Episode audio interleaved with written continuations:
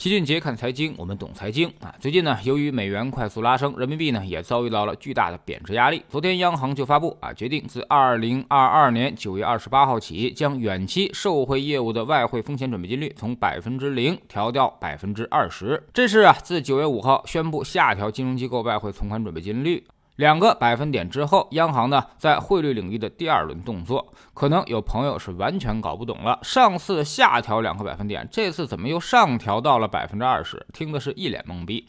但这两个呀，根本就不是一回事儿啊，不是一东西。上次调降的是外汇存款准备金率，是商业银行存在央行的外汇，把这个调降呢，就相当于释放出了更多的外汇出来啊，相当于增加了外汇供给，目的是缓解人民币贬值的压力。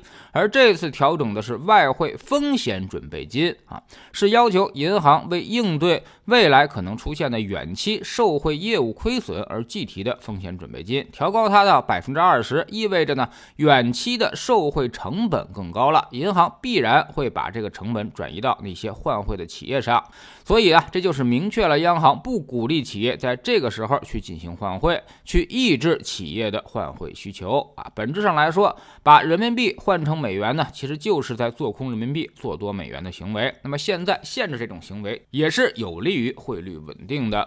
此消息一出啊，大家发现昨天的汇率贬值速度不降反升啊，反而贬值的更快了。昨天呢，汇率跌破了七点一六啊，这又让大家不明白了，央行还有没有能力阻挡汇率贬值呢？这过了期之后，依旧在连续贬值，而且还越贬值越快。但要知道啊，通知上写的可是九月二十八日起，也就是说，这个政策目前还没有实施。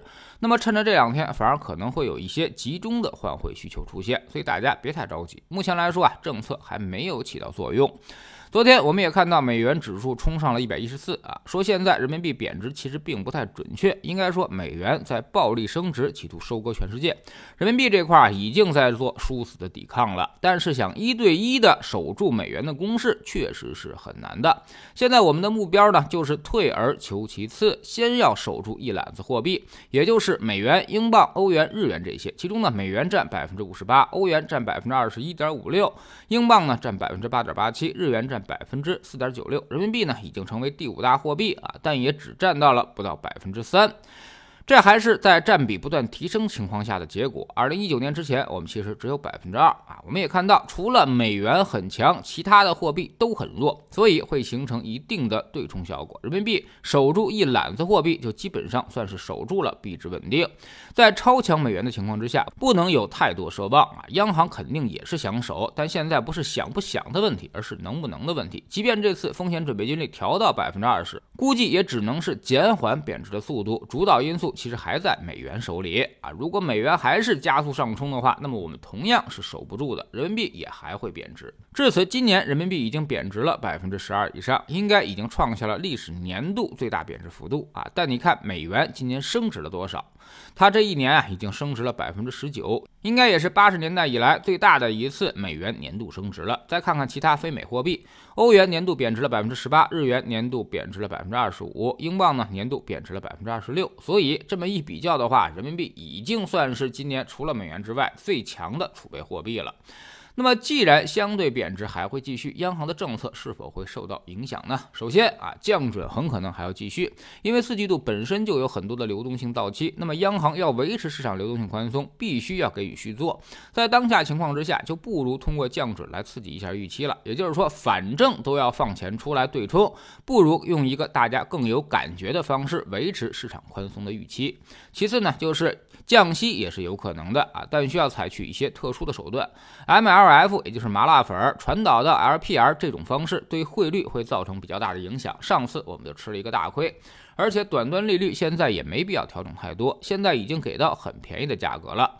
但是要想刺激楼市销售，现在的利率恐怕还不行，就必须得降低长端利率。那么单独调降五年期 LPR，释放出更多的、更加明确的促进楼市销售的意图啊，可能性大幅提升。所以在年底之前，央行是很有可能这么干的。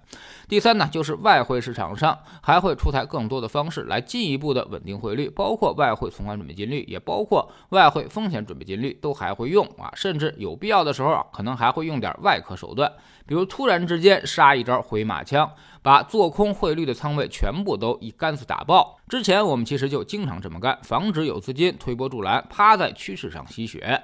第四呢，就是目前这波人民币贬值跟四月份那波是不太一样的。当时是有外资在持续的撤出做空中国股市，但这一波北向资金基本上没走，因为美国股市同样很差，权益资金没地方可去，反倒是现在应该多注意一些债市啊，投债的钱有回流美国的冲动了，毕竟国债收益率现在差的有点多啊，再加上汇率的预期。会形成越来越多的市场压力。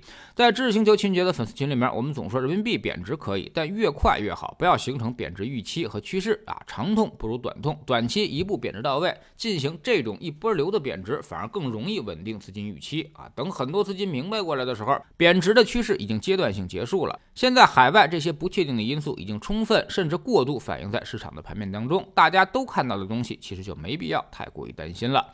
我们总说投资没风险，没文化才有风险。学点投资真本事，从下载知识星球找。齐俊杰的粉丝群开始，新进来的朋友可以先看《星球置顶三》，我们之前讲过的重要内容和几个风险低但收益很高的资产配置方案都在这里面。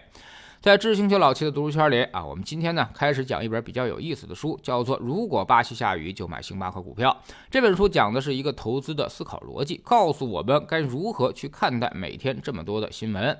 并且如何高效地利用这些信息，分析出背后的投资逻辑和投资机会，而不只是去看个热闹而已。加入知识星球，找老七的读书圈，每天十分钟语音，一年为您带来五十本财经类书籍的精读和精讲。之前讲过的二百四十多本书，全都可以在星球读书圈二置顶二找到快速链接，方便您的收听收看。苹果用户请到齐俊杰看财经同名公众号，扫描二维码加入。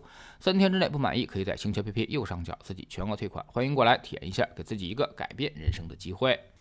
喜马拉雅的小伙伴可以在 APP 顶部搜索栏直接搜索齐俊杰的投资书友会，老齐每天讲的市场策略和组合配置以及讲过的书都在这里面。读万卷书，行万里路，让自己获得提升的同时，也可以产生源源不断的投资收益。